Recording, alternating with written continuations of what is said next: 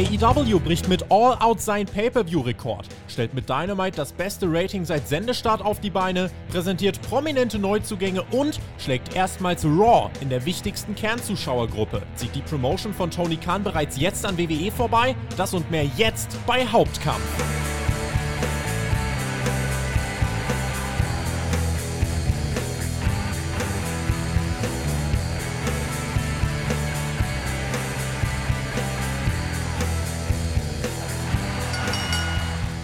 Es ist das Wochenende nach All Out. Es ist das Wochenende von Super SmackDown und es ist die Woche, in der AEW erstmals Raw in der Kernzielgruppe geschlagen hat. Und außerdem ist es die Woche, in der doch sehr viele Fans nochmal zum Ausdruck gebracht haben, meine Liebe fürs Pro Wrestling ist zurück.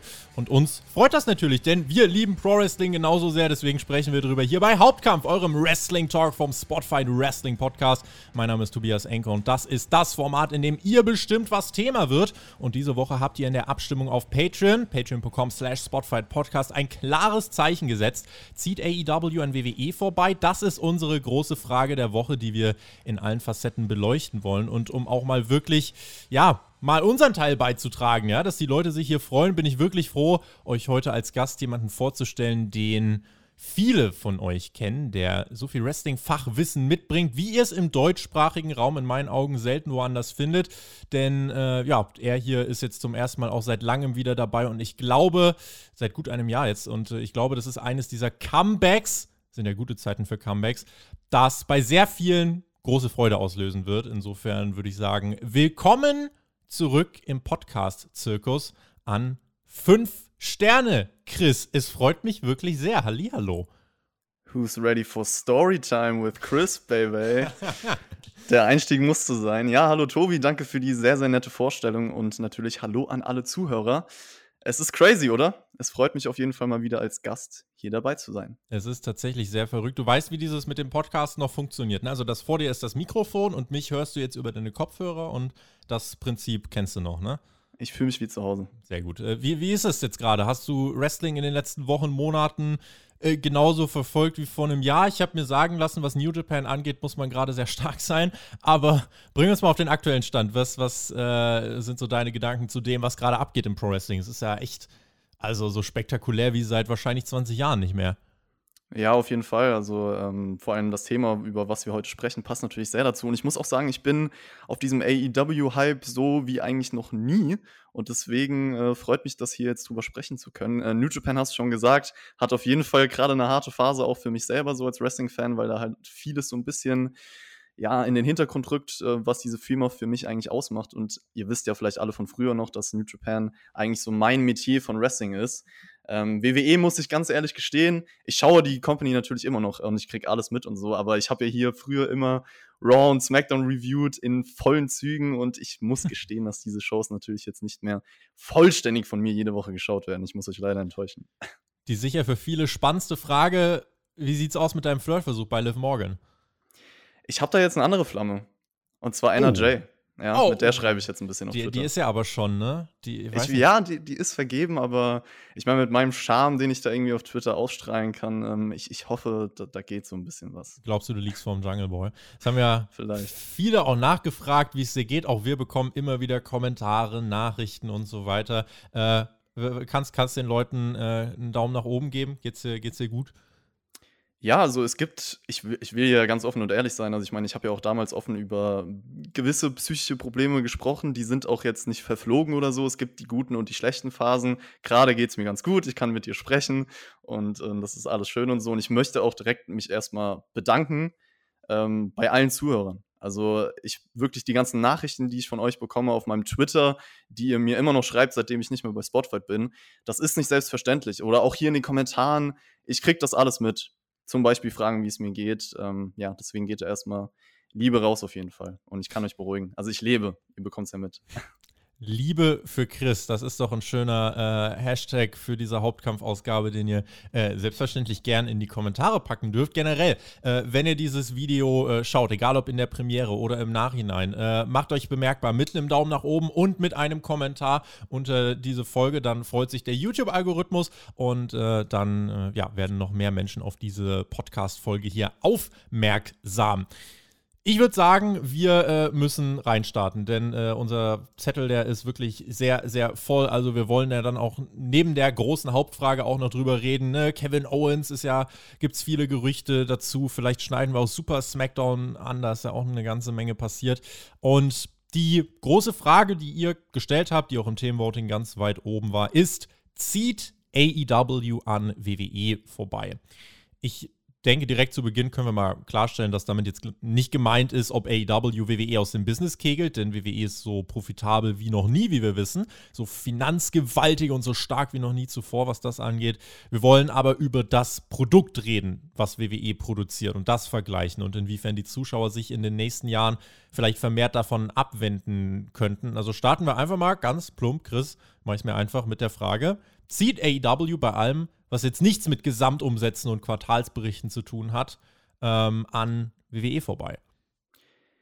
Also es ist natürlich immer eine gewisse subjektive Einschätzung noch damit drin bei dieser Frage. Aber ich würde sagen, ja. Also klar, du hast es jetzt angesprochen, wir reden nicht über das Wirtschaftliche. Ich meine, WWE hat das ja jetzt zum Beispiel auch mit dem SummerSlam belegt. Die haben ja da Rekorde gebrochen, was Zuschauer angeht, Merchandise, Sponsorengelder. Also solange man da auch diese Gelder irgendwo herbekommt, TV-Deals, Saudi-Arabien etc., da wird sich auch an der Stellung nichts ändern. Aber ich finde, das Wachstum von AEW, das ist ist schon sehr aussagekräftig. Und nicht nur zahlentechnisch, da gehen wir später noch drauf ein. Ich finde, was man niemals unterschätzen darf, und das ist eigentlich eine gute Antwort auf die Frage, die du mir jetzt gestellt hast, was für mich so ein bisschen das Schlüsselwort vielleicht auch heute ist, ist das Thema Zuschauerbindung. Und was mich tatsächlich mit am meisten an AEW begeistert, ist das, was man alles im Hintergrund mitbekommt. Also sagen wir jetzt einfach mal das Backstage-Klima. Auch wenn ich mir zum Beispiel die Mediengespräche anschaue, die nach All Out geführt wurden, und wir leben ja auch in einem Zeitalter, in der diese Dinge wirklich gesehen werden, die Art und Weise, wie Tony Khan mit den Leuten umgeht, mit den Wrestlern, mit den Fans, mit der Presse, das wirkt alles sehr, ich sag mal, freundschaftlich, greifbar, authentisch und dazu kommt halt, dass die, dass die Wrestler auch so ein menschliches Verhältnis mit Tony Khan haben. Und mir, ich bin, ich bin ein Mensch, der halt sehr emotional ist und ich glaube, du bekommst so Menschen, die halt diese Emotionen irgendwie fühlen, auch im Wrestling, weil ich meine, das hat ja viel damit zu tun. Du bekommst so Menschen auch wirklich hinter deinem Produkt, nicht nur dem, mit dem, was du, sag ich mal, bei den Shows zeigst, sondern auch, was im Hintergrund abgeht. Und ich finde, das ist sehr, sehr wichtig, wenn man sich diese ganze, diesen ganzen Hype um AEW anschaut. Deswegen, ja, ähm, mir geht da das Herz auf, wenn ich sehe, wie harmonisch das alles wirkt, und ähm, das ist vielleicht so ein bisschen der Unterschied zu WWE. Das ist jetzt gar nicht mal wertend gemeint, weil WWE kommt halt einfach noch wie so ein größerer Konzern rüber. Ob das jetzt positiv oder negativ ist, kann jeder für sich selbst entscheiden. Aber ich glaube, dieser menschliche Spirit, den AEW gerade vermittelt, das ist auch eine große Hilfe für diese Identifikation mit der Company bei vielen. Es strahlt halt eine gewisse Sympathie nach außen hin aus über die wir auch auf jeden Fall gleich dann noch sprechen werden, auch was die Ausrichtung angeht. Die Mediengespräche hast du angesprochen, Tony Khan, der wirklich neben seinen Neuzugängen sitzt, als wäre er der größte Fan von denen. Und ist ja, also ich erinnere mich an eine Szene, wo er äh, gesagt hat, äh, die ganze Zeit, CM Punk, oh, hast du, es ist wirklich so eine große Ehre, dass du hier bist und wir freuen uns so sehr. Und CM Punk dann irgendwann sagt noch einmal und ich gehe. Und Tony Khan, ja, aber es ist so toll, dass du da bist. Und CM Punk geht da tatsächlich irgendwann. Äh, aber mit einem Augenzwinkern. Es ist halt, ähm, ja, also man muss sich vor Augen führen, der Typ bookt halt seit zwei Jahren jetzt ungefähr Wrestling-Shows, ist eigentlich ein riesengroßer Fan, damals zur WCW-Zeit, äh, Hochzeit-Fan geworden und äh, der lebt jetzt quasi äh, seinen sein Real-Life-GM-Modus aus und macht das, wie ich dann finde, bisher ganz gut. Äh, oberste Frage war, zieht AEW an WWE vorbei? Anschlussfrage, glaubst du überhaupt, dass es das Ziel von AEW an WWE vorbeizuziehen? Das ist eine gute Frage. Meinst du jetzt zahlentechnisch oder generell, dass sie sich denken, okay, wir sind das bessere Produkt? Denkst du, irgendjemand inhalt, also einfach nur innerhalb von AW, denkst du, es gibt dort jemanden, der die Zielsetzung hat, wir ziehen an WWE vorbei? Das kann das Wirtschaftliche meinen, kann auch trotzdem das Inhaltliche äh, vom, vom Produkt meinen, aber glaubst du einfach so, diese, diese Aufbruchsstimmung ist vorhanden und auch dieser Wille ist vorhanden, wirklich weg jetzt zu gehen von diesem Wir sind eine Alternative hin zu Wir wollen wirklich ähm, an dieser Company vorbeiziehen. Wir wollen die größte Wrestling-Promotion in Nordamerika werden. Ich würde tatsächlich sagen, ja, natürlich ist das irgendwo mit drin, weil ich glaube, wir würden uns belügen, wenn so Leute wie Tony Khan nicht trotzdem denken würden, ey, es wäre einfach ein geiles Ding, wenn ich die Nummer 1 wäre so oder die Wrestler, die da auch beteiligt sind. Aber was ich jetzt mitbekomme, ist, dass ich eher sagen würde, es geht nicht darum, sich mit WWE zu vergleichen, sondern es geht einfach darum, eigenständig, ich gucke nur auf mich selber, zu sagen, ja Mann, hier läuft alles, alle sind cool miteinander, alles ist harmonisch, die Fans freuen sich, wir freuen uns, wir arbeiten gerne hier und es läuft finanziell und es ist egal, wie hoch das dann finanziell läuft. Deswegen würde ich eher sagen, nein, es geht einfach darum zu sagen, hier, wir sind gefestigt und es bleibt alles so, wie es ist für uns. Mittlerweile sagt man ja zumindest auch offen, also ich weiß, dass Chris Jericho das offen gesagt hat, Cody hat es auch offen äh, gesagt, man sieht sich als Competition. Ähm, aber ich finde eben, das schließt sich nicht aus mit dem Gedanken, eine Alternative sein zu wollen. Denn wenn AEW eine so gute Alternative auf die Beine stellt, dass sie damit zur Competition für WWE werden, finde ich, ist jetzt nichts, wofür man sich schämen muss. Nee, vor allen Dingen ist, also ich glaube, ähm, man kann das halt so ein bisschen interpretiien als so einen feindseligen Gedanken, wenn man sagt, okay, wir wollen über WWE kommen oder so, aber das muss es ja nicht aktuell oder automatisch heißen. Und ich glaube, dass, wir, äh, dass AEW, AEW da jetzt nicht denkt, okay, wir wollen diese Company aus dem Leben vertreiben sozusagen, sondern alles, was ich eben gesagt habe. Deswegen. Mhm. Competition Wettkampf ist gut für den Markt. Ich denke, das können wir äh, bestätigen, indem wir mal gucken. Der letzte Wrestling-Boom, der richtig große Wrestling-Boom, den gab es Ende der 90er durch, richtig, Competition. Weil WWE es mit der WCW zu tun hatte, mit einer Company, die auch wirklich sehr skrupellos war. Also die auch freche Taktiken genutzt hat und äh, dann eben vorbeizog. Wir besprechen das ja auch jede Woche bei unserem Patreon-Format Raw vs. Nitro, wo wir die kompletten Folgen vom Monday Night War alle durchschauen. WWE hat damals reagiert und sich eben dem Stil von WCW angeglichen und letztlich den Monday Night War aus zwei Gründen gewonnen. A, man hat neue Stars aufgebaut, was die WCW verpasst hat, und die WCW, B, hat sich selbst das eigene Grab geschaufelt. Also der Untergang von WCW beziehungsweise das Ende des Monday Night Wars hat ja mehr mit WCW zu tun äh, als jetzt mit äh, WWF, muss man sagen. Und wenn man sich jetzt eben dann trotzdem anschaut, welchen Ansatz All Elite Wrestling wählt, es geht in Richtung Competition. Ich denke, das ist mittlerweile schon ziemlich deutlich. Aber ich würde behaupten, so viele Fehler, die die WCW dann zum Beispiel gemacht hat, jetzt, wir sehen es jetzt gerade, ich bin jetzt mit dem Mac ungefähr, äh, Februar 97 sind wir gerade, so ein paar kleine Fehlerchen, die, die sich da schon im Ansatz einschleichen, die umgeht AEW. Glaubst du, AEW hat da ein Stück weit aus der Geschichte gelernt? Tony Khan heißt ja, ne, war ja ein großer WCW-Fan. Glaubst du, der wird sich da genau angeschaut haben, was haben die falsch gemacht und denkt sich, das dürfen wir auf keinen Fall falsch machen? Ich bin mir relativ sicher, weil ich meine, man sieht ja auch die, die Ausrichtung des Produktes aktuell und warum soll sich da jetzt großartig was ändern? Es funktioniert ja mit der Thematik, in die man reingeht. Und wenn jetzt nicht auf einmal jemand ganz anderes da reinkommt und ein neuer Booker ins Spiel kommt, etc., dann wird sich da auch nicht viel ändern, sag ich. Mhm. Frage ist natürlich dann auch, weil wir über den Ansatz von AW sprechen, was ist denn jetzt gerade der mehrheitsfähige Ansatz? Weil um natürlich eine Company auf die Beine zu stellen, die wachsende Zuschauerzahlen hat, die Momentum hat, brauchst du ja Zuschauer und diese Zuschauer musst du ja dir irgendwo zusammenkratzen. Das äh, Interesse insgesamt am Wrestling ähm, ist, denke ich, äh, da sind wir uns alle einig, nicht mehr so hoch, wie es äh, Ende der 90er zum Beispiel war. Aber wenn du zumindest einfach willst, dass Wrestling wieder präsenter wird, äh, was meinst du, ist dann der, der Ansatz, der vielleicht heute im moderneren Business besser zieht? Ist es dieser Sports-Entertainment-Ansatz oder glaubst du wirklich dieser Pro-Wrestling-Ansatz? Vielleicht jetzt nicht so radikal, wie er zum Beispiel bei New Japan ist, aber trotzdem dieser mehr Wrestling-fokussierte Ansatz auf das Geschehen im Ring fokussiert. Ist der der bessere? Oder ist es vielleicht sogar eine Mischung von beidem?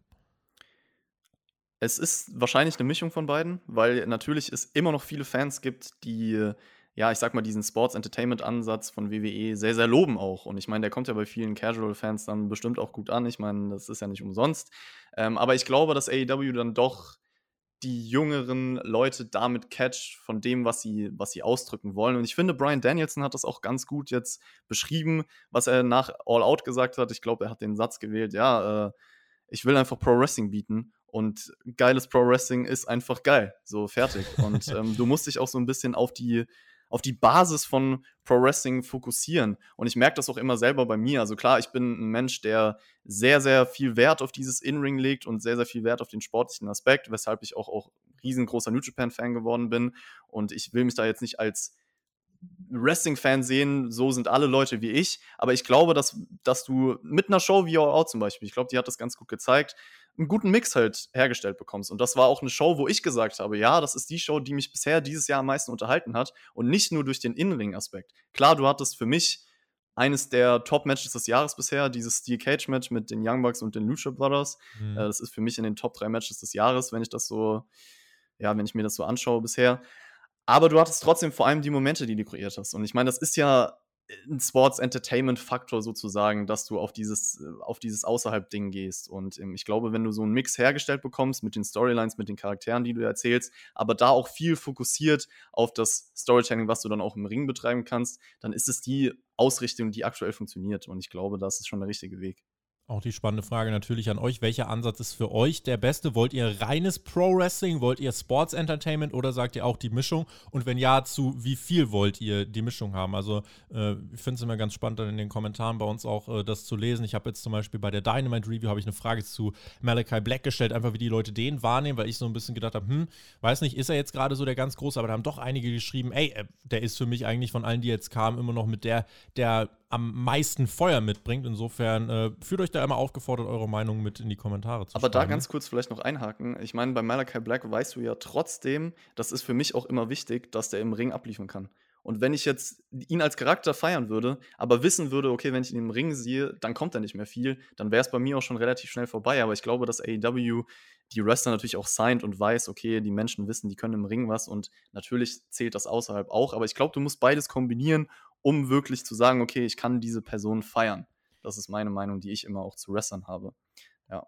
Und gerade weil du auch Wrestler ansprichst, ich glaube, auch das ist eine Frage, die man sich dann stellen muss.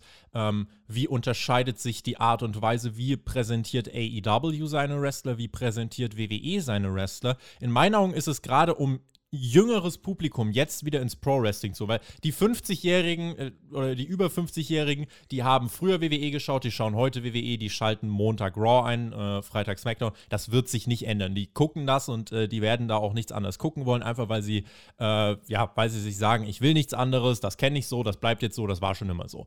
Ähm, aber um gerade zukunftsfähig, um langfristig Erfolg zu haben, brauchst du ja neue Fans. Brauchst jüngere Fans. Und da ist, glaube ich, der bessere Ansatz eben der moderne Pro-Wrestling-Ansatz, der bei AEW ganz gut durchkommt, nicht nur bezogen auf das, was im Ring passiert, weil im Ring gibt es nicht den einen Ansatz. Im Ring ist AEW, glaube ich, dadurch sehr erfolgreich, dass du Matches wie äh, Moxley gegen Suzuki hast, die so richtige Hard-Hitting-Festivals sind. Dann hast du absolute Spektakel äh, im Tag-Team-Bereich, wie das Steel Cage-Match der Young Bucks. Dann hast du exzellentes technisches Wrestling. Du hast einfach ganz viele Facetten. Äh, die haben ganz viel Talent, ganz viel Tiefe, die ganz viele äh, Stile bespielen können. Deswegen ist es ganz wertvoll wertvoll, dass es auch so viele unterschiedliche Wrestler aus dem WWE-Bereich gibt, aus dem Indie-Bereich gibt, aus äh, auch Japan gibt, aus Europa. Und wichtig ist aber, wie werden die Menschen präsentiert?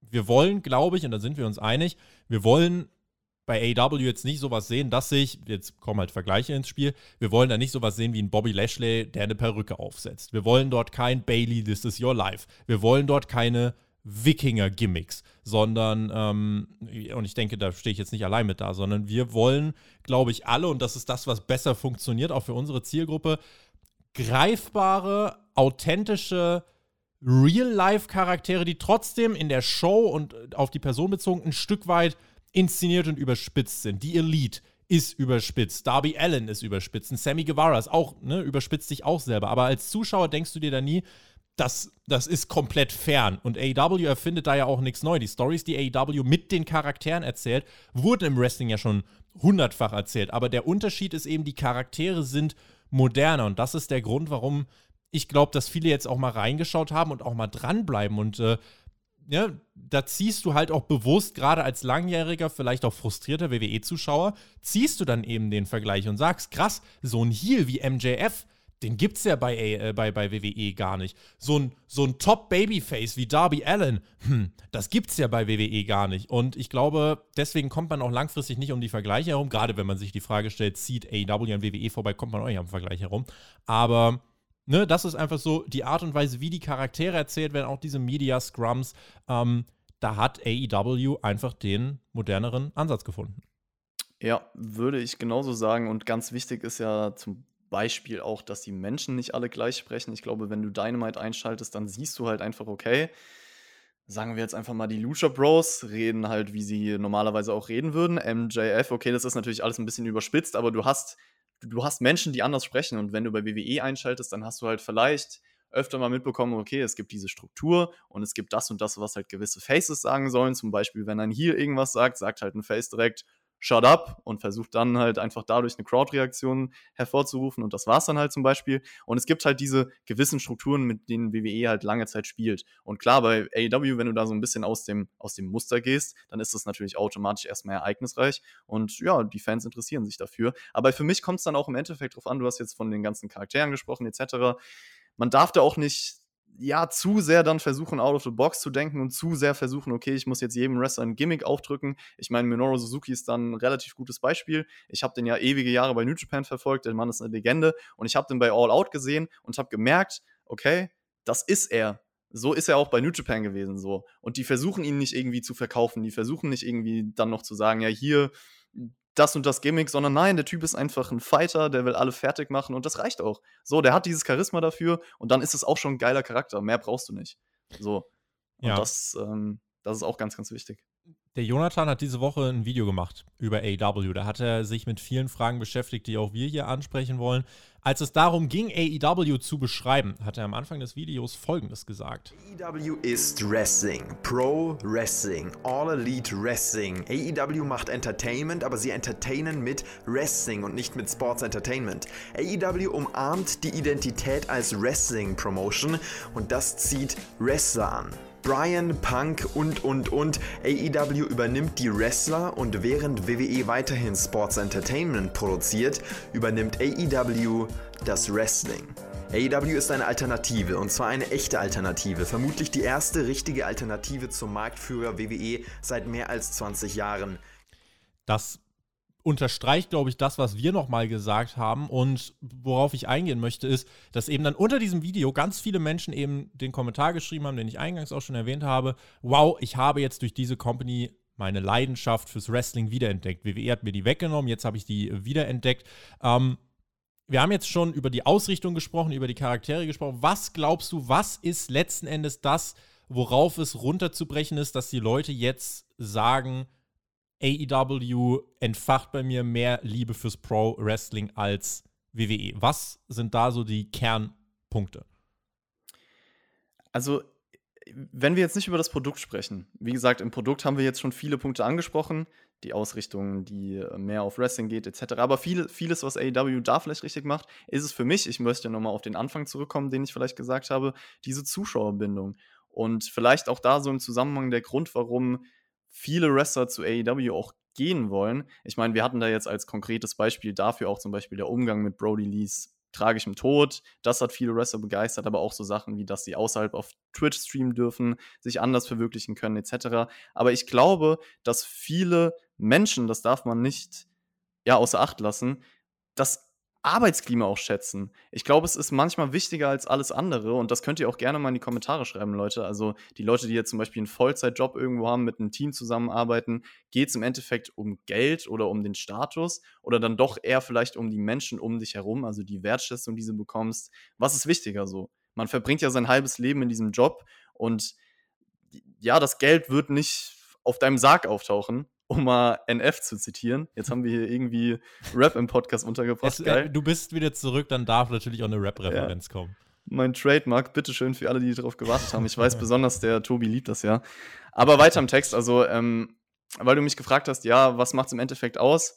Du wirst jetzt bestimmt auch noch auf Sachen eingehen können, die das Produkt, sag ich mal, ähm, dafür liefert. Aber ich finde, im Endeffekt sind es auch Dinge außerhalb. Also, das heißt, auf mein Beispiel jetzt bezogen, die Sache mit dem Job wenn du jetzt am Ende deines Lebens, sage ich mal, Gedanken hast, so, ja, äh, worum ging es mir, dann wird es am Ende nicht ums Geld gehen, so, was hast du genau verdient, etc., sondern auch die, die, Momente, die du erlebt hast und die Menschen, die du lieben gelernt hast. Das ist jetzt ziemlich tiefgründig und es ist vielleicht ein bisschen interpretiert, aber ich glaube, ihr versteht, auf was ich hinaus will. Ich glaube, dass viele Menschen zu AEW sich hingezogen fühlen, weil sie genau da denken, okay, hier kann ich was erleben und das fühlt sich irgendwie richtig an. Und ähm, ja, sind die Momente vor allem, die man bei genau. All Out zum Beispiel kreiert hat. Ja, bei All Out hattest du mehrere große Momente. Auch der Moment mit CM Punk, einer der größten Pro-Wrestling-Momente, egal was mit AEW passiert für die, äh, für die nächsten Jahre, Jahrzehnte. Und ein ganz großer Punkt, wie komme ich mir als Fan vor, wenn ich das schaue?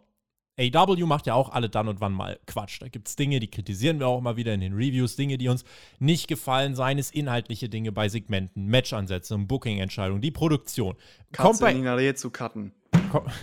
Zum Beispiel. Aber, wütend, ehrlich. Aber, ja, ja, das ist ein Punkt. Ähm, das kommt bei AW vor, aber, und das ist für mich tatsächlich persönlich der wichtigste Punkt, warum ich von Anfang an gesagt habe, AEW, ähm, ich, bin da, ich bin da bewusst optimistisch. Du hast das Gefühl, diese Company hört das Feedback, die interessiert sich für das, was du als Zuschauer denkst.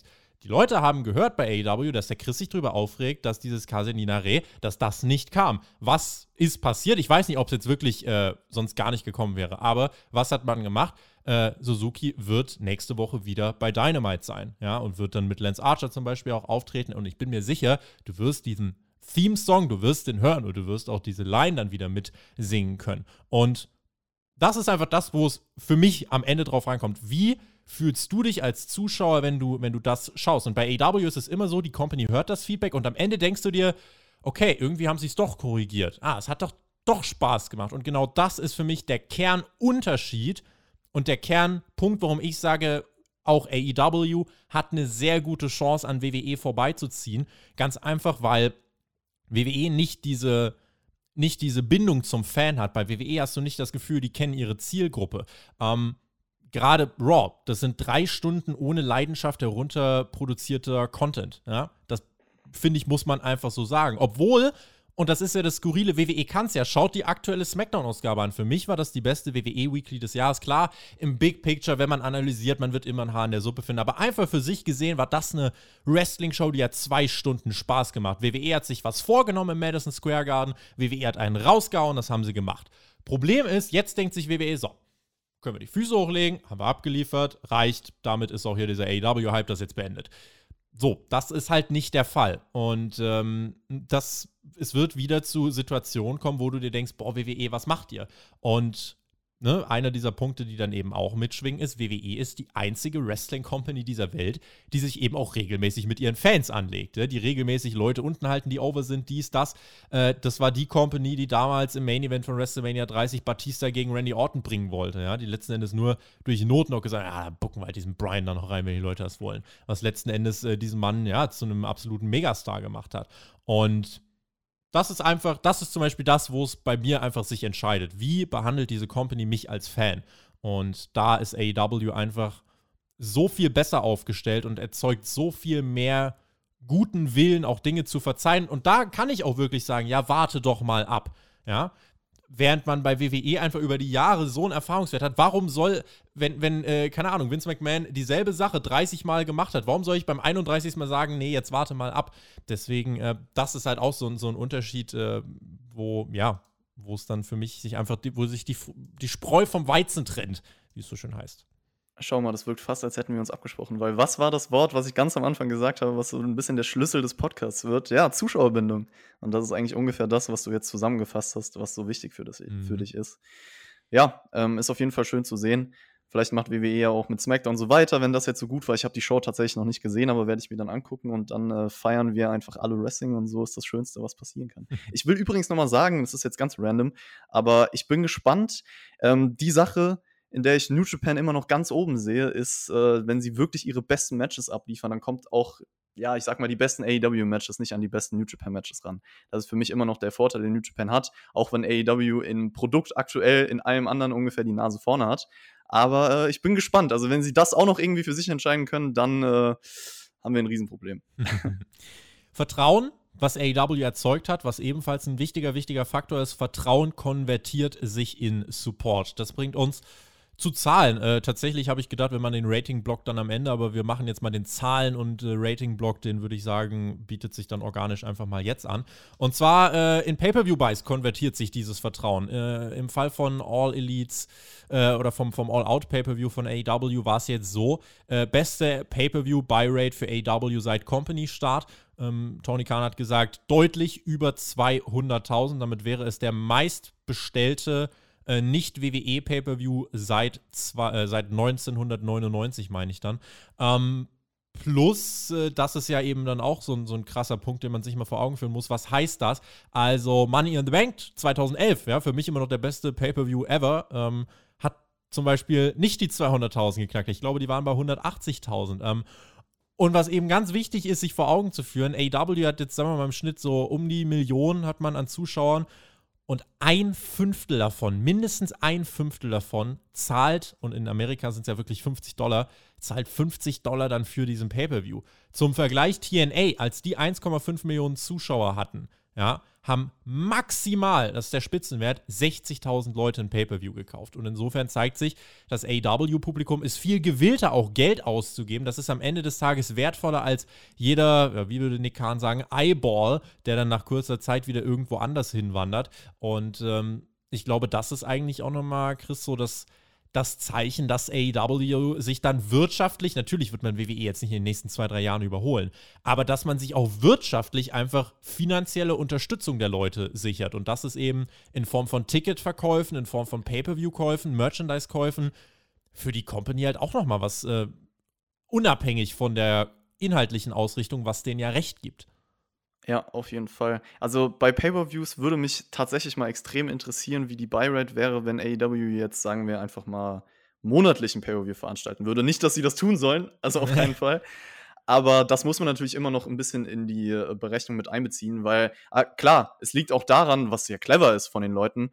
So wenig Pay-Per-Views im Jahr, sagen wir einfach mal vier Pay-Per-Views, das wirkt groß, sie bringen da ihre größten Matches, es baut sich monatelang auf und natürlich denken die Leute dann, okay, wir müssen diese Show kaufen, weil das lohnt sich auch und das soll ja eigentlich auch Sinn und Zweck eines Pay-Per-Views sein und ich finde, dieses Konzept kannst du jetzt an Zahlen auch noch bestätigen, wenn du sagst, All Out hatte über 200.000 Buys, funktioniert. So, und das können sie weiter verfahren und ähm, ja, das ist auf jeden Fall ein Zeichen, dass sie da mit dem Konzept einiges richtig machen, Tobi bringt uns dann auch zu den Ratings, die auch ein wichtiger Faktor sind. 1,32 Millionen, ein Anstieg von 26 Prozent in dieser Woche, Quote für AW Dynamite.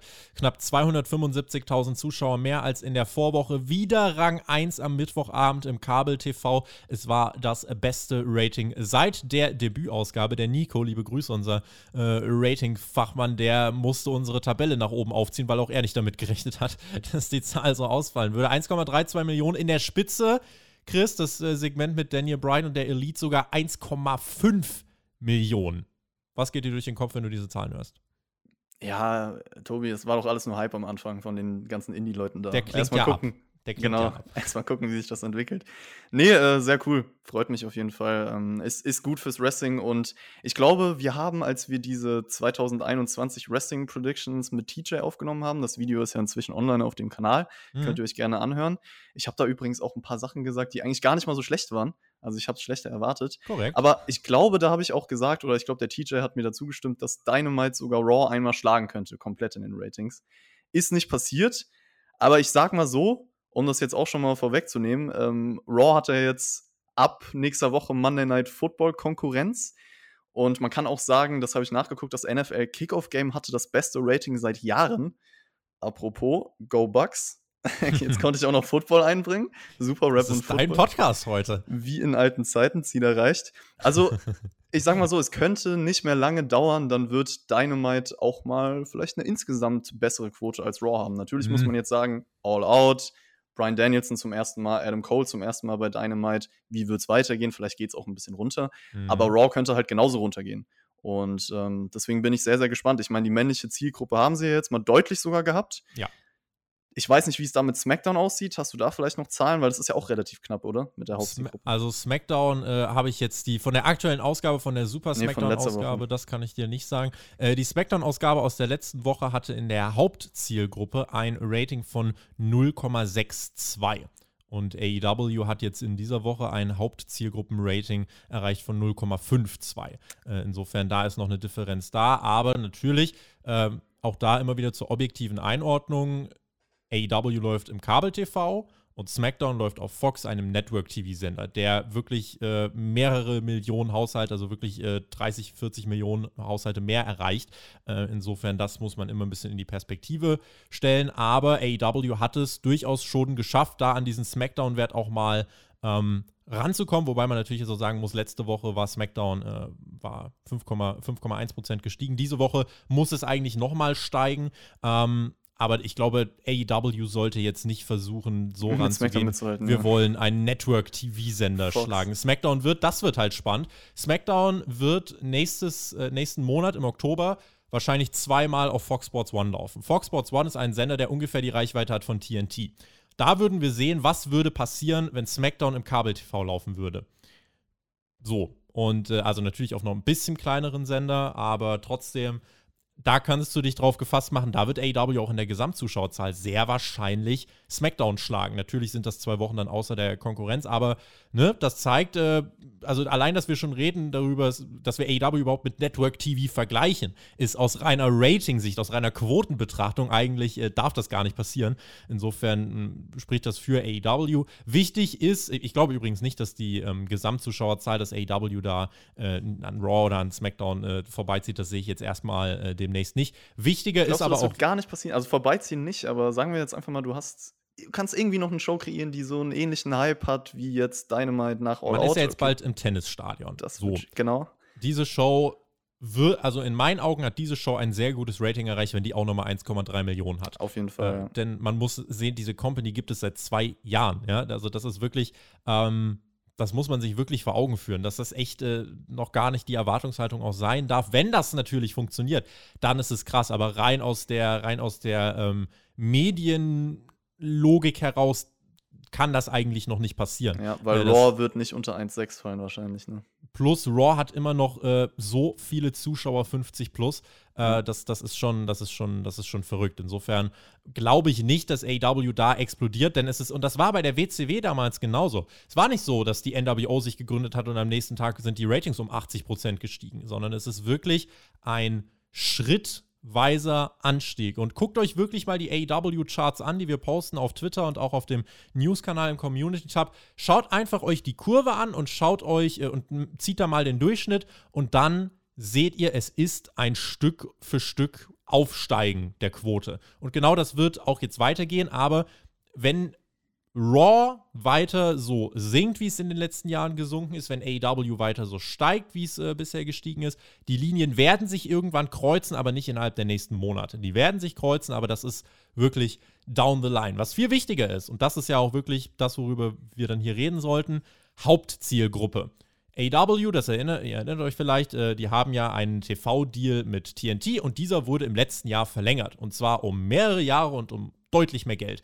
Warum ist das passiert? Das ist nicht passiert, weil AEW 900.000 Leute im TV hatte. Nee, das ist passiert, weil AEW in der Hauptzielgruppe sehr gut unterwegs war, regelmäßig in den Top 10 war und TNT gesagt hat, hm, das ist eigentlich sehr gut, damit kann man Werbung schalten, damit können wir Geld verdienen mit eurer TV-Sendung. Hier der TV-Vertrag.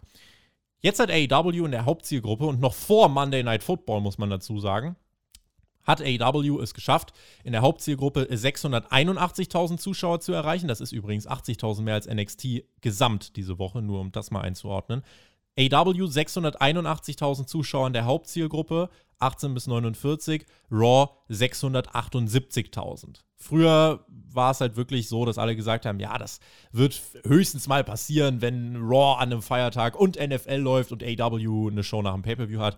Jetzt hatte AW eine Show nach dem Pay-Per-View. Äh, Ich glaube, Labor Day war am Montag, insofern es kam ein Feiertag dazu, aber ich halte es nicht für ausgeschlossen, dass wir in den nächsten Monaten des Öfteren sehen, dass AW Raw in der Hauptzielgruppe schlägt. Und warum ich das gerade erzählt habe mit den TV-Verträgen. TNT hat die TV-Verträge mit AW verlängert, weil die Hauptzielgruppe so gut ist. Aktuell bekommt AW pro Jahr 44 Millionen für seinen TV-Deal. Das USA Network zahlt Raw 265 Millionen pro Jahr. Ja, und das zeigt dir einfach, dass AW in den nächsten TV-Verhandlungen, wenn man das nur im Ansatz so halten wird, in einer sehr guten Position sein wird. Man hat so viele Argumente. Man ist seit dem 7.7. immer in den Top 4 gewesen mit AW Dynamite im Kabel-TV. Die letzten drei Wochen immer auf Platz 1 gerankt im Kabel-TV am Mittwoch. Und das ist einfach ein Trend, bei dem man, glaube ich, mit Fug und Recht behaupten kann, dass auf AW gerade aus finanzieller Sicht auch goldige, beziehungsweise, schlechtes Wortspiel, geldige Zeiten hinzukommen. Und insofern kann sich Tony Khan äh, bei den Verhandlungen eigentlich zurücklehnen, denke ich. Für Wortspiele bin ich auch immer zu haben, Tobi. Äh, ja, was ich noch interessant finde, das kann man vielleicht noch anschneiden, habe ich bei Soldi, Grüße gehen raus, auch auf Twitter gesehen, diese Entwicklung, diese Grafik, Raw Dynamite 15 Monate, also ja. der Vergleich, der Anstieg auch, wie es jetzt während der Pandemie war, aber wie es jetzt auch danach war. Und ich meine, die Pandemie hat das ja alles nochmal gedämpft. Das heißt, es könnte theoretisch sogar jetzt noch eine schnellere Entwicklung nehmen. Das ist auch noch spannend für alle, die, die sich das nochmal anschauen wollen. Und nächster logischer Schritt ich glaube, das habe ich bei dir auch schon mal irgendwann gelesen. Da hast du auch schon was gesagt.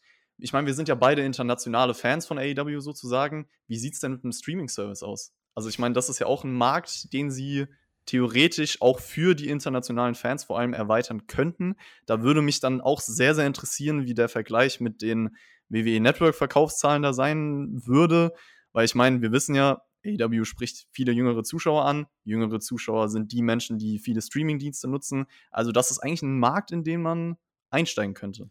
Irgendwann. Die Metrics werden sich in den nächsten Jahren ohnehin verändern. Also das Nielsen-Rating-Messsystem wird wahrscheinlich jetzt auch demnächst weiter angepasst werden, dass eben diese Zuschauerzahlen äh, die eben in den Apps von TNT, vom USA Network und so weiter, dass die eben auch mit in die Quoten einfließen, weil man kann, man kann das ja nachvollziehen. Äh, es wird halt nur jetzt noch nicht so komplett gemacht. Also TNT-App-Aufrufe zählen zum Beispiel auch ein Stück weit mit rein, aber dann eben auch nur ganz begrenzt, äh, noch nicht so vollumfänglich, wie es eigentlich sein sollte. Und äh, da beschweren sich auch gerade viele TV-Sender, weil gesagt wird, ja, unsere Quoten fallen die ganze Zeit, äh, aber es ist ja jetzt nicht so, dass die Leute weniger Medien konsumieren konsumieren. Und es zeigt sich ja auch, dass äh, immer noch ein Engagement ja da ist, eine Interaktion da ist, aber das TV selber verliert dann gerade eben bei den Jüngeren. Äh, das zeigen alle Statistiken eben an Beliebtheit. Die wechseln halt dann in die App. Und das wird in den Ratings weiter aufgegriffen werden. Das wird auch, um dein Produkt zu verkaufen, immer wichtiger. Ich glaube, der Grund auch, warum gibt es Dark, warum gibt es äh, Dark Elevation, warum gibt es jetzt noch Rampage. Auch AEW will natürlich Content produzieren um mit diesem Content irgendwann mal ein eigenes, äh, einen eigenen Dienst auch, ähm, glaube ich, anführen zu können, ein eigenes, eine eigene Plattform auch ins Leben rufen zu können. Ähm, oder vielleicht kommuniziert Tony Khan das auch irgendwann, um die Company irgendwann zu verkaufen. Das glaube ich jetzt aber eigentlich nicht, dass das das Ziel ist, sondern ich glaube, man will Content produzieren, um einfach ähm, ja, Stunden zu sammeln für eine eigene Plattform. Das ist aber auch down the road, also zwei, drei Jahre noch mindestens, vielleicht sogar noch mehr. Ähm, aber trotzdem, ja, ist das, äh, ist das wahrscheinlich eines der Ziele, die, die man haben wird. Und äh, gerade im Vergleich jetzt trotzdem mit, mit Raw, kann man da eigentlich optimistisch sein. Du hast vorhin schon die Männer angesprochen, Männer 18 bis 49, AEW 0,75, Raw 0,61. Also dort wirklich eine deutliche Lücke. Bei Frauen ist WWE noch vorn, aber gerade das jüngere männliche Publikum, das ist bei AEW stark unterwegs. Da sind wir quasi Zielgruppe. Ja, Vielleicht Thema neue Medien, noch ein ganz kurzer Aspekt, den ich mir gerade angeschaut habe. Wie viel das jetzt wert ist, ist nochmal ein anderes Thema, aber ähm, ich meine, beide Companies haben ja ihre YouTube-Channel und laden auch ihre Segmente oder Matches von den TV-Shows hier und da mal hoch oder zumindest Ausschnitte davon. Und WWE hat ja 80 Millionen mehr Abonnenten. Das ist jetzt wirklich nur eine Einordnung, weil mir das gerade noch interessant vorkam. Ähm, ich sag mal so, die wichtigen Dinge bei den Shows, bei den WWE-Shows, haben auch auf jeden Fall über eine Million Aufrufe immer, auch mal deutlich oben drüber, also zwei bis vier Millionen. Das meiste pendelt sich bei diesem WWE-Kanal so bei circa 500.000 ein und bei AEW pendelt sich halt das meiste bei 200.000 ein. Wobei die natürlich auch mit so Dingen, die im Hype sind, die Millionenmarke knacken. CM Punk-Sache zum Beispiel dann auch mal über zwei Millionen. Da liegt natürlich WWE auch im Schnitt vorne, aber es ist prozentual so, zu den Abonnenten gar nicht so ein großer Unterschied. Also das kennt man ja bei YouTube. Abonnentenzahl heißt nicht gleich Viewingzahl. Wie gesagt, einfach nur gerade finde ich noch eine interessante Einordnung. Wie viel das jetzt wert ist, ist ein anderes Thema. Bei Abonnenten natürlich, beziehungsweise bei YouTube-Klicks muss man auch immer mit dazu sagen, damit verdient jetzt keiner richtig groß Geld. Äh, das, das, sowieso ist, nicht, ja. Das ist wirklich einfach nur, das kann man sich angucken, um vielleicht das Interesse im Endeffekt ein bisschen genau, anzuschauen. Ja. Aber wichtig ist, die Leute, die jetzt diese, die jetzt die Clips hier schauen von Brock Lesnar oder von Ricochet, keine Ahnung, denken die sich, ich kaufe jetzt das WWE Network. So, da ist es aber nachweislich so, wenn wir die Network-Verkaufszahlen anschauen, äh, dem ist nicht so. Bei AW ist es jetzt so, da hast du eben die Leute auf YouTube, die Klicks bringen dir aber nichts. Wichtig ist einfach, kaufen die Leute den Pay-Per-View. Das kaufen sie. Und insofern, die Zahlen auf YouTube sind ein Indikator, ist Interesse da, ist Interesse nicht da. Aber ob die Leute deswegen einen Pay-Per-View kaufen oder dass sich das Network zulegen, das ist mit YouTube jetzt nicht äh, abgegolten. Deswegen äh, das noch so dort als Einordnung. Wir haben noch einen Blog, den wir jetzt natürlich auch noch abhandeln wollen. Äh, es ist die erste Hauptkampfausgabe seit dem Debüt von Adam Cole und Daniel Bryan und wir haben über die beiden noch gar nicht so wirklich geredet. äh, deswegen müssen wir das jetzt gerade ein bisschen kürzer halten. Die werden ja in den nächsten Wochen noch da sein, insofern werden sie Thema bleiben. Äh, dass die beiden da sind, das war ein sehr großer Moment bei All Out. Ähm, wie, wie stehst du dazu, dass AW sich die beiden unter den Nagel gerissen hat? Ja, mega. Also ich feiere beide extrem, besonders Brian Danielson, den verfolge ich auch schon lange, sage ich mal. Also ich, klar, seine Indie-Zeit war vor meiner Zeit, als ich Wrestling angefangen habe. Also ich habe mit, mit äh, Wrestling außerhalb der WWE im Jahr 2013 angefangen und da war Brian Danielson natürlich schon in der WWE vertreten, aber ich habe halt alles nachgeholt und ich feiere halt auch seinen alten Stuff extrem. Und ähm, für mich ist es halt nicht nur vom Produkt, also was sie da liefern können, das ist natürlich ein ganz anderes Thema, da sind wir uns alle einig, ein riesengroßer Schritt und ein riesengroßer Vorteil für AEW, aber auch, was das für ein Zeichen setzt außerhalb. Ich meine, CM Punk hat das, glaube ich, auch ganz gut gesagt. Ähm, es ist relativ zu erwarten gewesen, weil er hat ja seine Diskrepanzen mit der WWE, dass er vielleicht nicht mehr dahin will und es ist wahrscheinlicher, dass er zu AEW geht. Aber ein Brian Danielson, der WWE sogar geliebt hat, wie er selber gesagt hat, das ist halt nochmal ein noch größeres Zeichen. Und das zeigt auch vielleicht diese ganze Philosophie, über die wir gesprochen haben, diese Ausrichtung, die Brian Danielson halt sehr gefällt. Und ähm, ja, ich glaube, dass die beiden auf jeden Fall der ganzen Sache helfen können. Ich meine, da ist ja auch viel Vergangenheit mit äh, Adam Cole vor allem und was die Elite angeht, da können wir vielleicht gleich noch drüber sprechen, wenn wir über Kevin Owens sprechen, Tobi. Das ist nämlich jetzt der Fall, denn Kevin Owens gab es jetzt sehr viele Gerüchte. Er hat selber auch mit einem Tweet äh, das alles ein bisschen befeuert. Natürlich äh, für ihn Aufmerksamkeit, aber äh, sein WWE-Vertrag läuft im Januar 2022 aus. Bei Sami Zayn gibt es gerade ein bisschen widersprüchliche Berichte. Die einen sagen, äh, naja, seit 2018 unterschriebener Dreijahresvertrag müsste dann jetzt Ende dieses Jahres auslaufen. Andere sagen, nee, er war verletzt, deswegen hat er sich so und so lang verlängert. Ähm, insofern, aber wir wissen, Kevin Owens, der Vertrag läuft im Januar aus das wäre jetzt auch eigentlich eine, wo man äh, denkt, hm, auch die Kategorie, die eigentlich lieber bei AEW viele sehen wollen, weil bei WWE jetzt nie den ganz großen Durchbruch geschafft. Also, und sorry, kurz mal Universal Champion durch die Hilfe von Triple H und dann von Goldberg gesquashed, ist für mich jetzt nicht der große Durchbruch. Ähm, insofern, Kevin Owens, äh, einer dieser Namen, äh, da schwingt natürlich auch die Frage mit, also klar, wie viel Bock hast du da drauf, aber das ist dann ein weiterer großer Star. Und viele fragen dann natürlich, hat AEW da nicht irgendwann zu viele Stars? Wie stehst du dazu? Das ist für mich ein klares Nein tatsächlich. Also ich finde, erstens sind diese, diese ganzen Leute, wenn du jetzt wirklich viele große Namen hast, nicht gezwungen, jede Woche aufzutauchen, beziehungsweise du musst sie nicht bei jeder Show unterbringen. Ganz im Gegenteil, du hast ja jetzt auch zwei Wochen-Shows, du hast Rampage dazu genommen und das macht das Produkt doch viel spannender, wenn du da auch ein bisschen rotieren kannst. Also dann sieht sich keiner satt und du hast Leute, die du variabel in großem Spotlight einsetzen kannst. Und ich meine, wir haben so viel über WWE gesprochen, auch zusammen, Tobi, vor, weiß ich nicht, vor zwei Jahren oder so. Und ein großer Kritikpunkt war die letzten Jahre oder ist auch immer noch, es werden keine neuen Stars kreiert. So.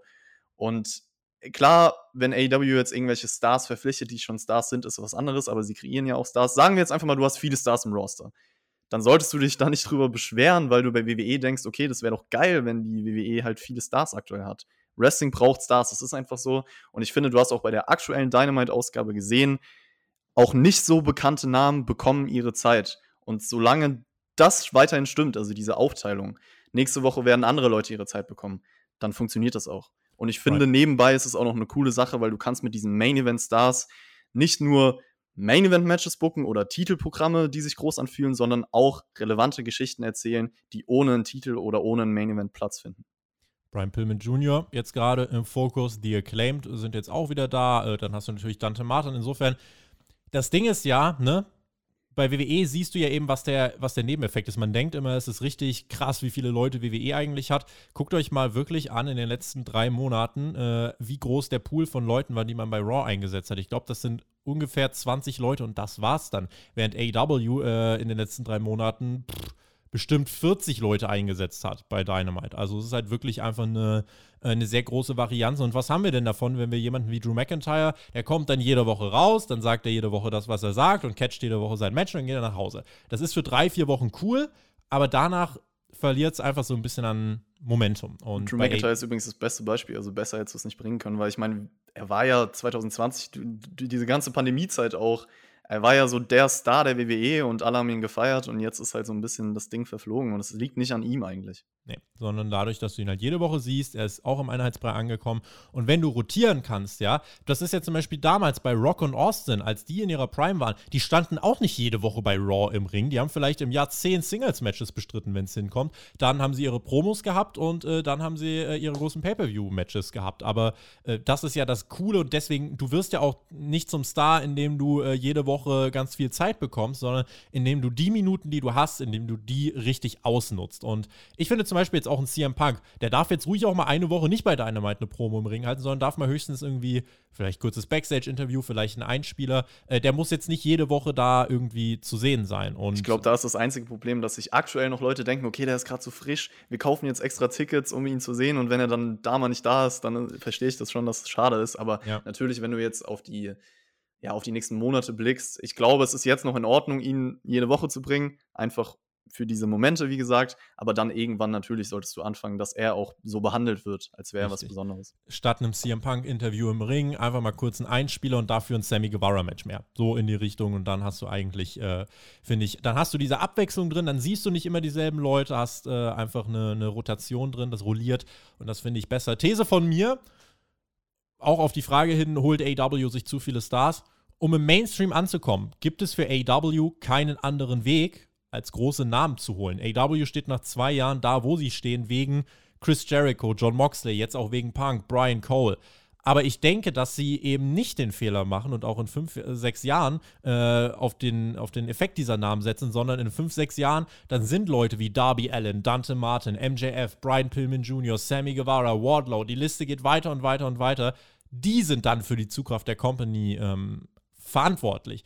Und da ist halt einfach, ne, das muss man sich einfach auch äh, objektiv vor Augen führen. AEW, um Aufmerksamkeit zu kriegen, hätten die jetzt von Anfang an Dante Martin und MJF präsentiert, nur das hätte keinen gejuckt, weil das, klar, gutes Wrestling und so, aber du willst ja Stars, du willst ja Aufmerksamkeit und das kriegst du am besten hin, indem du dir etablierte Namen holst. Guckt euch jetzt zum Beispiel an, wer wurde in den letzten drei Wochen sowohl mit CM Punk als auch Adam Cole als auch Daniel Bryan assoziiert, beziehungsweise stand mit denen äh, im Ring? Der Jungle Boy. Der war bei Rampage ganz am Ende, war er mal mit Punk im Ring für ein Promosegment.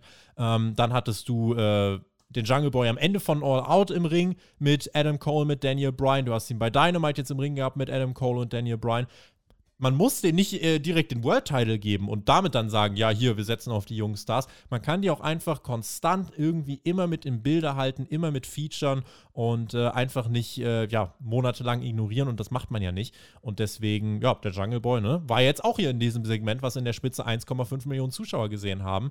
Insofern, AW hat sich Vertrauen erarbeitet und an dieser Stelle kommt das bei mir zum Beispiel zum Tragen, dass ich dieses Vertrauen dann auch äh, habe, dass ich mir da keine Gedanken machen muss, dass jemand wie der Jungle Boy, äh, keine Ahnung, irgendwann ähm, Backstage rumrennt und äh, um irgendeinen wertlosen Titelgürtel Leute auf dem Asphalt einrollt. Oh Gott, erinnere mich nicht an Jeff Hardy. Kindheitsidol, der arme Mann. Ähm, ja, safe, auf jeden Fall stimme ich dir zu.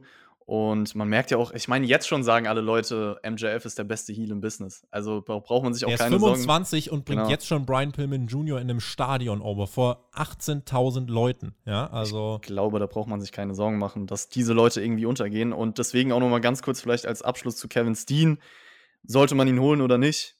Kevin Owens, für jeden, der das jetzt nicht weiß, aber ich sage das jetzt einfach mal so ich finde, er passt auch wie die Faust aufs Auge. Warum sollte man diese Chance nicht ergreifen, ihn zu holen? Er, die, ich meine, die ganze Vergangenheit allein mit den Young Bucks, vor allem mit den Young Bucks und Adam Cole, das ist jetzt natürlich ganz tief gegriffen, werden auch viele nicht kennen, aber Mount Rushmore ist ein Stable, was bei PWG gegründet wurde, auch eine Wrestling-Liga, 2013. Schaut euch vielleicht mal diese YouTube-Promo an, die ist legendär. Das ist eine der Gründe gewesen, warum ich damals zu, zu einem PWG-Fan wurde. Und du kannst diese Vergangenheit, die sie miteinander haben, wirklich nutzen. So, du kannst mit Adam Cole, mit The Elite, pack Kevin Steen dazu, so viel erzählen. Vielleicht Kevin Steen, der nicht direkt bei dir Lied dabei ist, sondern vielleicht versucht, so Mount Rushmore wieder zu beleben, wieder ins Leben zu rufen, dann kannst du immer so ein bisschen teasen.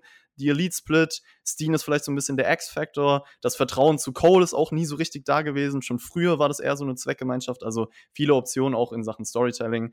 Viel mit Eifersucht etc. Also ja, holt Kevin Steen, macht das safe. Und El Generico am besten auch noch dazu. Die Story mit Kevin Steen, El Generico ist ja bekannt. Die Als schon, Tag Team gegen Moxley und Eddie Kingston. Ja, also die hatten schon 2004 äh, bei PWG Matches gegeneinander. Das reicht sehr, sehr weit zurück. Und dann auch ganz äh, berühmte Matches bei Final Battle 2010, 2012 mhm. bei Ring of Honor. Also ich finde einfach, diese Leute musst du dann auch holen, weil ich meine, was willst du machen, wenn du die angeboten bekommst? Da sagst du doch nicht, ja, nö, brauchen wir nicht.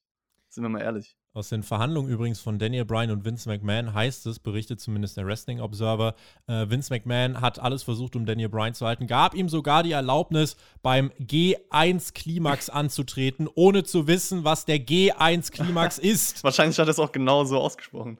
Vermutlich. Äh, äh, was? Niemals. Steht im aktuellen Wrestling Observer Newsletter. Verrückt, okay. Ja, äh, dazu vielleicht noch Tony Khan, wenn du das hörst. Ich weiß, äh, Tobi und du, ihr seid so. Äh, bitte gib mir einfach Tomohiro Ishii gegen Daniel Bryan oder Bryan Danielson und dann bin ich zufrieden. Das ist mein Dream Match im Wrestling aktuell. Danke. Man muss äh, bei AW, weil auch das natürlich, äh, um dann auch jetzt die Thematik abzuschließen, wir überziehen heute ein bisschen dann, aber ist okay. Ähm, weil natürlich die Frage kommt, hat man zu viele Stars? Das Einzige, was man jetzt dann vielleicht irgendwann mal machen muss, man muss mal evaluieren, wenn jetzt Verträge auslaufen, weil ich bin nicht dafür, dass es jetzt eine Entlassungswelle gibt, weil man jetzt andere Leute verpflichtet. Aber man muss evaluieren, welche Performer, bei wem verlängert man den Vertrag? Oder anders gesagt, vielleicht auch, bei wem verlängert man den Vertrag als In-Ring-Performer? Kann jemand wie Luther, kann der nicht auch Backstage irgendwas machen? Die können ihm ja Geld geben, wenn das ein Freund von Chris Jericho ist, von mir aus. Aber das ist jetzt keiner, der muss nicht bei Dark rumrennen, der muss auch nicht bei Dark Elevation rumrennen. Ähm, natürlich brauchst du auch Underkader, du brauchst auch jemanden wie Fuego del Sol zum Beispiel, das äh, will ich ja gar nicht in Abrede stellen, aber trotzdem sollte AW auf jeden Fall gucken, dass äh, man es äh, ja eben nochmal schaut, wer, wer brau wen brauchen wir wirklich als Teil des aktiven Lockerrooms und wen nicht. Denn eine Sache, die, glaube ich, dann unumgänglich sein wird, das ist ja auch jetzt schon so, ähm, ich glaube, da wirst du mir zustimmen, es wird eine Grüppchenbildung jetzt natürlich Backstage geben. Einfach weil natürlich jetzt die Boys zusammen sind, die sich von der WWE kennen. Äh, das kollidiert mit den Leuten, die noch nie CM Punk und Daniel Bryan überhaupt persönlich kennengelernt haben.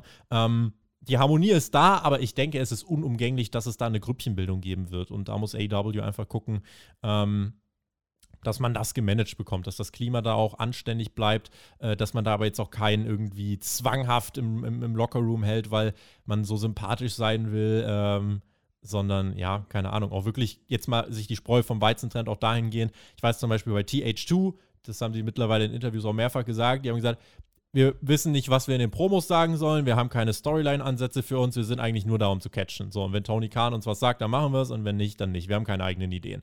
Da muss man einfach überlegen, ist das dann jetzt noch wirklich ein Tag-Team, was groß gefeatured sein muss? Und ähm, ja, sowas muss man jetzt einfach mal evaluieren. Ja, genau. Also wir haben AW ganz viel gelobt und das auch zu Recht, aber es ist natürlich auch nicht alles perfekt. Ich meine, so Namen wie Matt Hardy, meins mir nicht böse, muss ich jetzt Hardy zum Beispiel Family Office ist genau, muss jede Woche nicht, aufs Neue furchtbar. Genau, muss ich auch nicht bei Dynamite sehen und äh, da gibt es auch auf jeden Fall noch Kritikpunkte, die man auch ganz klar nennen muss. Aber so ist es. Jetzt haben wir natürlich einen Ausblick auf die nächsten Wochen äh, noch gar nicht so wirklich abgehandelt, aber sagen wir mal so: Prudential Center 12.000, Tennisstadion 18.000, Full Gear Anfang November. Dieser Hype klingt, glaube ich, noch nicht ab. Schätze nee. ich damit würde ich sagen, machen wir weiter mit dem letzten Teil und werden jetzt ein bisschen auf die Tube drücken müssen, denn es ist äh, dann Zeit für die Fragen, aber wir sind schon bei 58 Minuten angekommen. es tut äh, mir leid.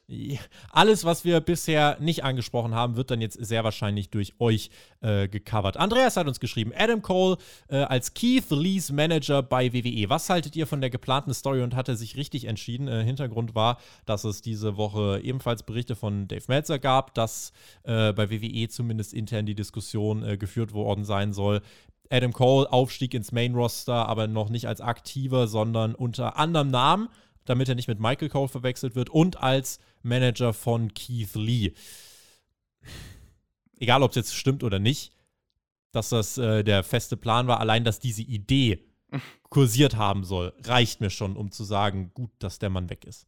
Ja, auf jeden Fall. Also das kann, das kann doch nicht der Plan gewesen. Vor allen Dingen, weil Adam Cole gesagt hat, ja, das Gespräch mit Vince McMahon war sehr gut. Kannst du mir nicht ernsthaft erzählen, dass er das vorgeschlagen hat? Gleichzeitig also. sagte er halt bei AEW auch, ähm, es war eine extrem leichte Entscheidung, ja, nicht bei klar. WWE zu bleiben. Ne? Ja, das ist natürlich auch ein Statement. Ja, nee, aber also, über was reden wir hier? Natürlich muss Adam Cole ein eigenständiger Wrestler sein. Fertig. Baby. Hannes schreibt uns, sollte man bald darüber nachdenken, noch ein, zwei weitere Pay-Per-Views im Jahr zu veranstalten, damit auch alle ihr großes Spotlight bekommen. Ähm, dazu muss man ja sagen, es gibt ab nächstem Jahr ja mehr Specials, beziehungsweise es gibt viermal im Jahr diese großen TNT-Specials, die auf Pay-Per-View-Kaliber laufen werden und als Pay-Per-View-Kaliber verkauft werden. Ähm, insofern glaube ich, also meine ideale Anzahl an Pay-Per-Views wäre immer noch sechs, aber ich warte jetzt erstmal ab nächstes Jahr dann eben vier Pay-Per-Views plus vier Specials. Kann auch schon eine gute Mischung sein ich habe ja ein bisschen ausgeführt vorhin, dass ich äh, finde, das Konzept geht auf, definitiv, mit den Pay-Views, die AW bringt. Ich als subjektiver Fan denke mir dann trotzdem natürlich öfter mal, ey, komm, jetzt noch ein Pay-View, ich hätte mal wieder Bock. Es fühlt mhm. sich halt einfach noch geiler an, als in Anführungszeichen nur Dynamite zu gucken.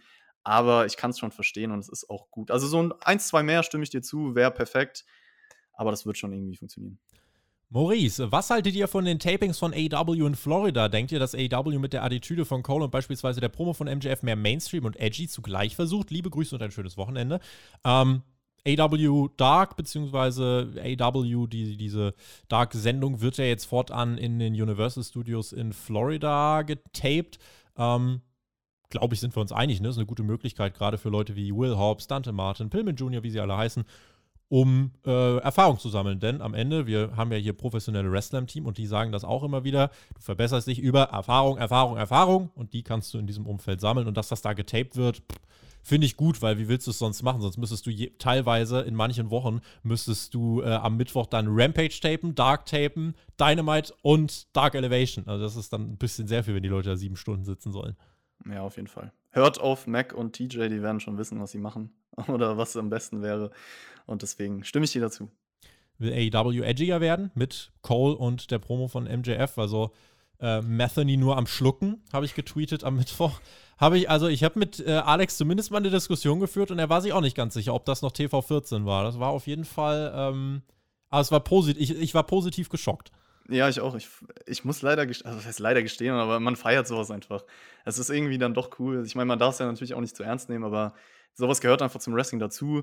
Und ähm, ich, gut, ich meine, AEW, da war es schon öfter so, dass sie sagen durften, was sie wollen. Ich glaube, das ist jetzt einfach nur Zufall gewesen, dass das so krass war, aber MJF hätte das auch schon vor fünf Monaten gebracht. Bloodborne möchte wissen, was würdet ihr davon halten, wenn das Prunkstück der WCW zurückkommt, die Cruiserweight Division? Brauchen wir eine eigene Cruiserweight Division oder haben wir nicht irgendwie schon viele Cruiserweights, die einfach so catchen? Ich bin dagegen, aber wahrscheinlich auch einfach aus dem Grund, dass ich irgendwie das Gefühl habe, diese Cruiserweight Division wird dann automatisch als kleiner angesehen als die Heavyweight Division. Wenn sie es schaffen würden, ähm, diese Division irgendwie groß darzustellen von mir aus. Ich meine, New Japan kriegt das auch ganz gut hin, aber Nee, im Endeffekt finde ich, du kannst die auch einfach so gegeneinander antreten lassen und trotzdem kann jeder auch auf den großen Titel gehen und fertig. Also das ist schon okay so. Ich brauche keine eigene Division. Zero Cool schreibt, könnte das USA Network und Fox für AW mitbieten, statt mit der WWE zu verlängern? Könnten sie. Glaube ich aber nicht, dass sie es machen werden. Who knows? Wann läuft denn der Vertrag von SmackDown aus? Weißt du das zufällig? 23 oder 24. Ich glaube, 24 läuft alles aus. 24 läuft dann AW aus, wenn sie 23 verlängert werden, wovon jeder ausgeht. Äh, 24 läuft dann alles aus. Also tatsächlich gibt es in der Theorie die Möglichkeit, aber. Ja, nee, wird nicht passieren, aber vielleicht können wir dann da nochmal drüber reden, wer weiß. Dominique äh, schreibt, ähm, was meint ihr, wie steht Vince hinter den Kulissen dazu, dass die WWE scheinbar nicht mehr Anlaufstelle Nummer 1 für Wrestler ist? Stört es ihn sehr, dass Leute wie Adam Cole trotz lukrativen Vertragsangeboten sich gegen WWE entscheiden oder findet vielleicht ein Umdenken statt? Vince McMahon, das muss man vielleicht dazu sagen, ist der Mann, der beim letzten Conference Call nach dem Quartalsbericht gesagt hat, ja, vielleicht können wir hier noch ein bisschen was geben. Insofern glaube ich, dem wird das ziemlich egal sein. Auch wenn er Daniel Bryan oder so halten wollte, er ist dann jetzt eher so, ja, wir verlieren ja nur ein paar Midgets. Ja, es ist schwierig. Also ich kann mir das irgendwie nicht vorstellen, dass man da wirklich sitzt und sich denkt, ich bekomme das alles so ein bisschen mit, aber es ist mir auch egal. Also ich kann mir nicht. Ja, ja gut, wenn ich jetzt sage, ich kann mir nicht vorstellen, dass er Brian Danielson und Aaron Cole nicht als große Namen sieht, dann ist das eigentlich eine Lüge, weil genau so ist es wahrscheinlich, sonst säßen wir jetzt nicht hier oder würden über das alles sprechen. Ähm, es ist immer schwierig, weil ich die menschliche Seite von Vince McMahon nicht kenne. Man kann sich natürlich immer viel durchlesen und so und sich eine Meinung darüber bilden, aber im Endeffekt kennen wir den Mann alle nicht und wissen nicht genau, was da abgeht.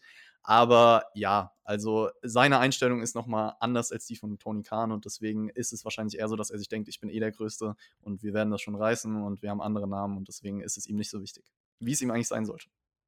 Bastian fragt, die Frage nach dem vollen AEW-Roster kam schon häufiger, aber findet ihr nicht auch, dass die Gewichtung nicht mehr stimmt? Soll heißen, dass es zu viele Heels, ja sogar Heel-Fraktionen gibt. Für mich stimmt einfach das Gleichgewicht nicht so ganz, weil gefühlt immer ein Einzelwrestler sich gegen eine Heel-Fraktion durchkämpfen muss. Mm, fällt mir, grad, mir fällt tatsächlich, was gibt's denn für Face-Fraktionen? Tobi, hm, du bist doch da es gibt, wöchentlich. Es gibt, es gibt Teams auf jeden Fall. Du hast den Jurassic ja. Express natürlich, du hast die Dark Order, die jetzt irgendwie. Ja, jetzt ein, ein bisschen mit Christian Jurassic Express. Vielleicht genau. entwickelt sich da ja eine größere die, Freundschaft. Die sind da so ein bisschen drin. Aber ja. es gibt, also mir fallen trotzdem ad hoc noch ein paar Einzelkämpfer ein. Also ja. jetzt egal ob Heel oder Face, aber ein Miro ist ein Einzelkämpfer, Darby ist ein Einzelkämpfer, CM Punk ist auch noch ein Einzelkämpfer, äh, Moxley eigentlich auch. Äh, wenn er, also klar, das ist halt die Sache. Wenn man jetzt nur WWE kennt, dann ist es so, ja, das sind alles Einzelwrestler und ansonsten sind das halt Teams. Aber die müssen ja nicht direkt äh, krasse Stables sein. John Moxley und Eddie Kingston sind halt ab und zu Team, ja. Genau. Also sind auch einfach Kumpels, das sind auch einfach Freunde. Und das Wie im echten halt Leben übrigens, man kann ja trotzdem, man, das heißt ja nicht, dass man alles zusammen machen muss. Richtig. Aber, also du bist Einzelwrestler, bist aber auch Teamwrestler. Das bringt auch noch so ein bisschen Variation rein. Deswegen finde ich das auch gar nicht schlimm, dass es so ein bisschen stable fokussiert ist. Weil, wie gesagt, heißt ja nicht, dass es dann nur noch so Stable-Matches gibt. Aber natürlich kannst du auch noch ein Face-Stable irgendwie etablieren. Das wäre kein Problem. Ja, stimmt. Die Frage ist ja auch vor allem, funktioniert es? Kommen die Leute aktuell over? Und genau. ich würde sagen, das tun sie im Moment. Insofern ist der Booking-Ansatz zumindest nicht ganz falsch. Solange du immer noch Leute hast, die einzeln unterwegs sind, wie gesagt, Miro, auch Lance Archer ist ja auch nicht in der Fraktion. Solange äh, das Stable nicht in jedem Match eingreift und wir jedes Mal ein DQ-Finish sehen, bin ich damit einverstanden. Richtig, deswegen ähm, bin ich da auch d'accord. Also gerade, ne, ein negatives Beispiel, so Hardy Family Office, Man of the Year, die brauche ich jetzt nicht. Aber ja. dass es eine Elite gibt, dass es die Dark Order gibt, das finde ich ist kein Problem. Und das ist ja, ich glaube, das hängt einfach damit zusammen, die Leute sind es nicht gewohnt, weil eben in den letzten Jahren, wenn man Wrestling verfolgt hat, hauptsächlich WWE, viele wahrscheinlich, äh, da gab es das nicht. Und deswegen, ähm, ja, da hast du vielleicht mal ja, solange so die Leute, solange die Leute auch als Einzelwrestler, sage ich mal, als Heels, wenn sie in einem Stable sind, einigermaßen stark sind und allein ihre Matches gewinnen können, dann ähm, funktioniert das auch. Zack Blay fragt, würdet ihr es gut finden, wenn AW Omega gegen Danielson direkt raushaut? Ich schon, es gibt so viele potenzielle Dream Matches bei AW und über AW hinaus. Man muss meiner Meinung nach nicht immer alles in die Länge ziehen.